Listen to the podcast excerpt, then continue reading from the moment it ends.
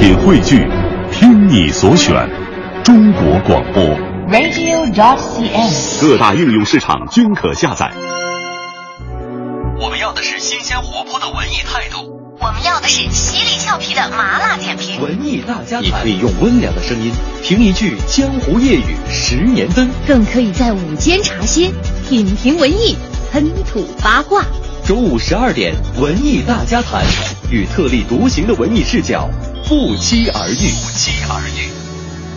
中午十二点零四分二十六秒，欢迎各位的到来，这里是文艺大家谈，我是董月。大家中午好，我是胡宇。嗯，今天呢是二零一五年的一月二十七日，今天呢也是农历十二月初八，嗯，腊八节。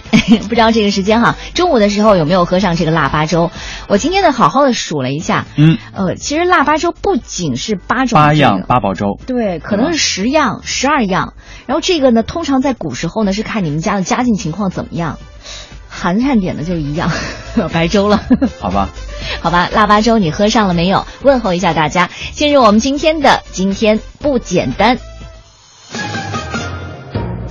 有故事的他们，创造了历史的今天，曾经过往，当下此时也能隔空对话。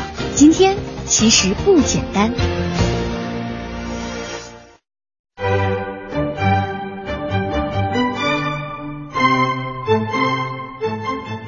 两百五十九年前的今天，一七五六年一月二十七号，沃尔夫冈·阿马德乌斯·莫扎特生于萨尔兹堡。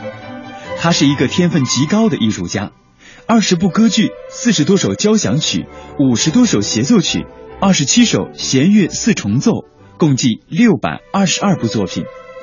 与其说他是一个音乐天才，倒不如说他是一个音乐旅人。一七六二年九月，六岁的莫扎特随家人启程前往奥地利首都维也纳，当时欧洲最重要的音乐中心之一。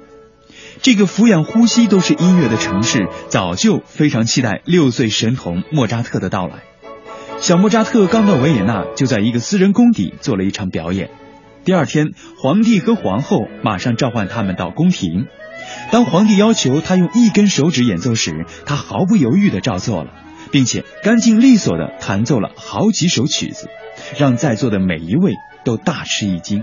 而在他当时小小的年纪，就已经可以看出他后来一贯的态度，蔑视来自高贵者的赞美，尤其是当他们不了解音乐，莫扎特甚至不愿意为他们演奏。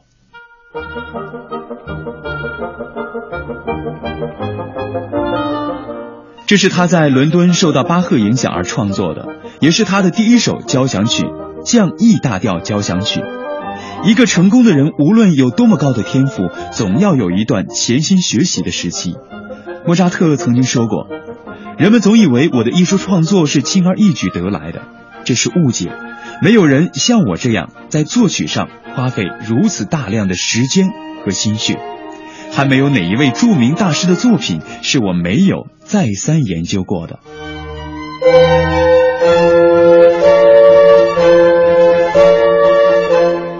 莫扎特的音乐不同于巴赫，也有别于贝多芬。他不宣讲学说，更不表现自我。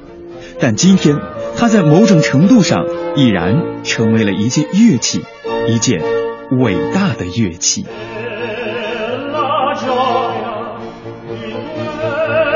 so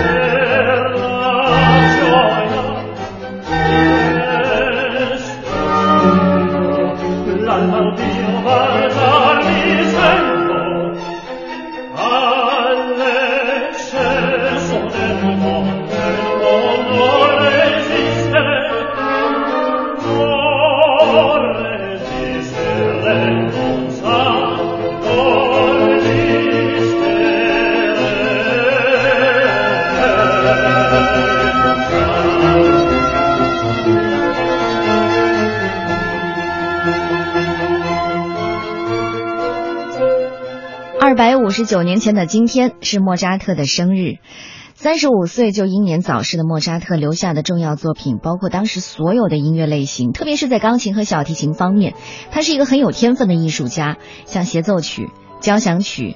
奏鸣曲、小夜曲、西游曲等等等等，嗯，这些后来呢也都成为了古典音乐的主要形式了。嗯，你知道，可能有人一辈子很少听古典音乐，但是只要他听了，很可能那就是莫扎特的音乐。对，比如说妈妈在做胎教的时候呢，其实听的很多的也都是莫扎特的曲子。对对对。其实呢，在欧洲的音乐史上，音乐小天才并不少见，但是像莫扎特那样早熟的奇才，能在那么小的年纪就被公认为神童的音乐家，是绝对少有的。嗯，你想想，在三。岁的时候，他就可以在钢琴上弹奏很多只是听到过的乐曲的片段，就可以弹奏出来。五岁的时候，据说呢，就可以准确无误的辨认任何乐器上弹出的这个单音啊、双音啊，或者是和弦，甚至可以轻易的说出这个杯子、铃铛这些器皿碰撞之后发出的音高。嗯，这种绝对的音准是很多职业的乐师一辈子都达不到的。你知道，现在所有在这种传统的音乐学院学习，有一门很重要的课，就是。声二呃呃，这个叫什么？声耳练习？呃，叫叫叫练耳，试唱练耳吧。嗯，对，试唱练耳，就是特别要考这个。你要做音乐的话，耳朵真的是太重要了。是的。可以说，莫扎特的音乐呢，大多是能够给大家带来欢乐的，特别是西游曲，还有他写的舞曲啊，在过去和现在呢，都是无人能敌的。像《小天使》就这首曲呢，听了之后就会让人觉得特别的甜蜜。嗯，你知道，在很多的这种儿童音乐会上，《小天使》是必弹奏的。嗯，好吧，说到甜蜜蜜哈，我们今天的话题就是二月十四号，经典的爱情电影《甜蜜蜜》就要修复重映了。在情人节这种甜蜜的日子，你最想看到哪部应景的电影？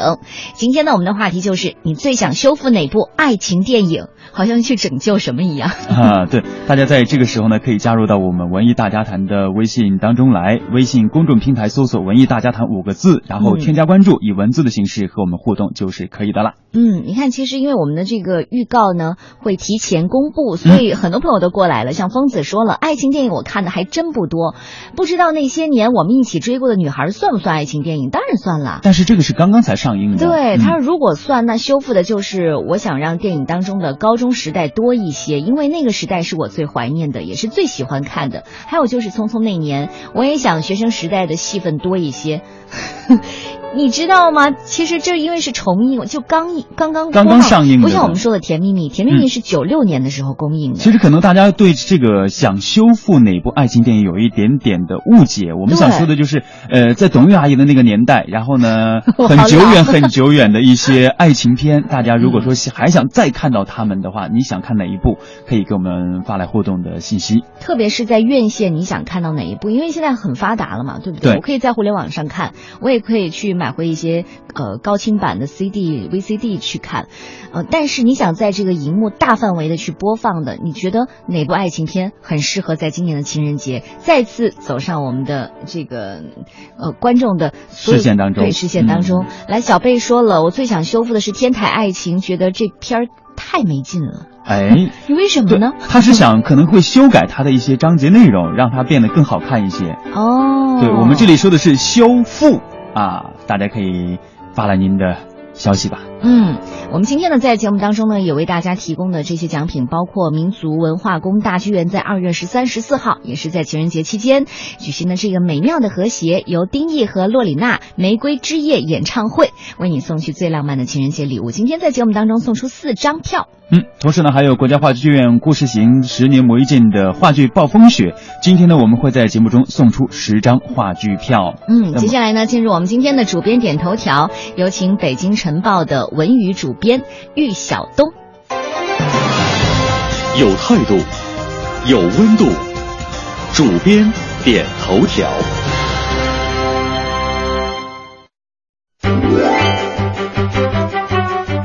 各位听众朋友，大家好。我是北京晨报文娱主编玉晓东。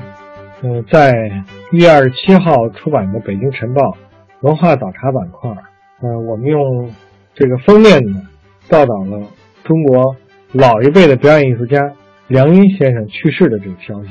应该说，这个昨天听到这个消息啊，嗯，令人很很悲痛，也很遗憾。梁音呢，这个有很多听众朋友都非常熟悉了。他是中国老演员中耳熟能详的一位，最出名的角色就是《冰山上来客》里面的杨排长。杨排长呢有句经典台词儿，基本上这个四五十岁的观众啊，差不多张嘴就能说出来，就是“阿米尔冲”这句话。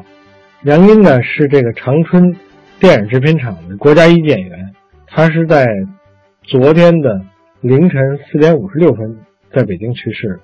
北京晨报的记者韩英南采访到了梁英的老伴儿于虎老师。于虎老师告诉北京晨报记者说：“梁英老师呢，本来身体一直很硬朗，这次呢是有点小病。刚开始呢，因为这个医院人多呢，不太愿意去，觉得吃点药就好了。后来呢，这个又过了两天，这才这个到医院去看，在医院呢也查了 CT 等等。”一点毛病都没有，本来还说呢，这个早点出院，置办点年货，好好的这个过春节。于虎老师回忆说啊，这周一凌晨四点多的时候啊，呃，梁老师还在跟他说话，嗯，因为梁老师是个爱干净的人，他说这个醒了以后呢，跟这个于虎老师说说，给我擦擦脸吧，然后呢就睡着了。过了一会儿呢，他又醒了，跟于老师说说好累呀。这个于老师也没多想，因为呢，就是有时候躺时间长了也会累嘛，所以就是想让他用吸管喝点水，结果怎么都没反应。这时候医生过来一看呢，说，呃，梁老师已经走了，说呢，但是呢，走的呢没有痛苦。